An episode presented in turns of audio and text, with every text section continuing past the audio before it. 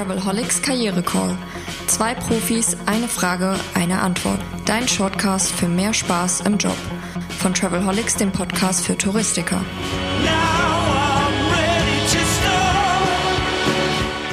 Das ist der Travelholics Karriere Call. Mein Name ist Roman Borch und hier geht es um Fragen um Beruf, Job, Arbeitswelt, Prozesse, Einstellung und wirklich wichtige Tipps, auch mal aus Arbeitgebersicht. Und dazu spreche ich heute mit Heike Nirschel vom Team Veränderung als Chance zu einer Frage, wenn wir jetzt dieses Vorstellungsgespräch, das hatten wir in einer anderen Episode schon hinter uns haben und wir haben uns für einen Bewerber entschieden und der fängt jetzt an. Wie funktioniert denn Onboarding heute? Was gehört denn dazu? Onboarding, was ist das überhaupt, Heike?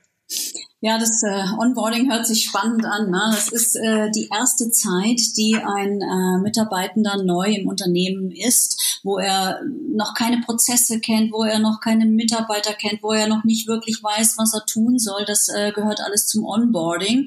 Und äh, je nachdem, wie komplex ähm, der Job ist, äh, kann ein Onboarding-Prozess ähm, eine Woche, einen Monat oder auch die berühmten 100 Tage, wir kennen sie aus der Politik, äh, ähm, dauern.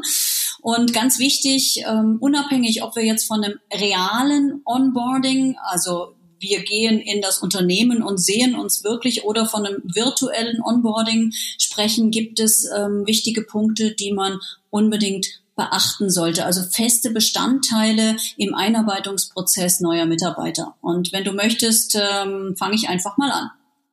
Ja, mach. Ganz wichtig und ähm, das ist auch wieder so was Selbstverständliches, was aber leider Gottes oft nicht funktioniert. An dem Tag eins, wenn der neue Mitarbeitende kommt, sollte die Technik funktionieren, sollte die Software eingerichtet sein. Sprich, der Mitarbeiter sollte an seinem Platz auch den Laptop, äh, den Computer hochfahren können das ist ganz arg oft leider Gottes immer noch nicht so. Ne? Dann äh, wird dann erstmal, oh ja, hm, du kannst dich jetzt noch nicht einloggen. Also das ist ein Must, dass man dafür sorgt, dass der Neue, die Neue dann auch tatsächlich an seinem Arbeitsplatz äh, eine funktionierende Technik hat.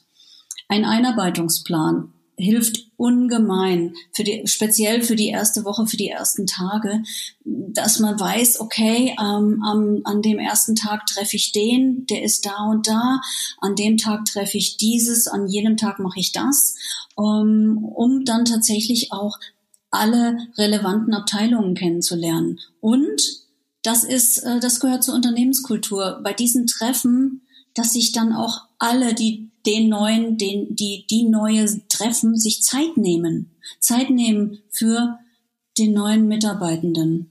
Und ähm, ganz schön ist auch, Mentoren mit an die Hand zu geben.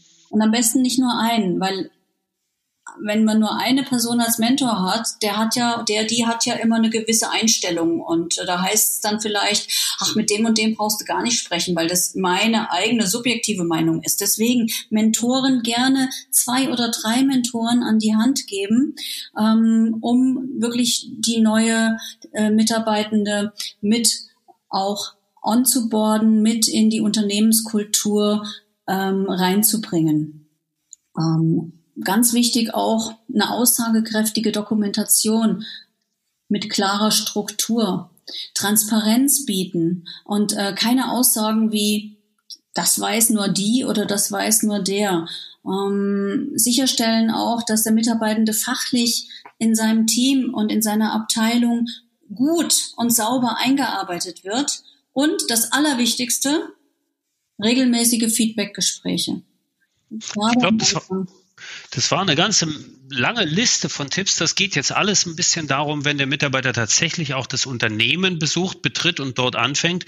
Wir haben ja noch das Thema, wie das virtuell passiert, na, virtuelles Onboarding, ob es das auch gibt. Das würde ich gerne in einer nächsten Episode mit dir diskutieren. Für heute danke ich dir ganz herzlich, Heike, für die Infos und äh, für die super Antwort auf die sehr, sehr wichtige Frage, was gehört alles zum Onboarding. Danke und danke fürs Zuhören. Ciao. Lust auf mehr? Links und Infos gibt es in den Show Notes. Und eine neue Frage kommt schon in der nächsten Episode vom Travelholics Karriere Call, deinem Shortcast für mehr Freude im Beruf. Stay tuned.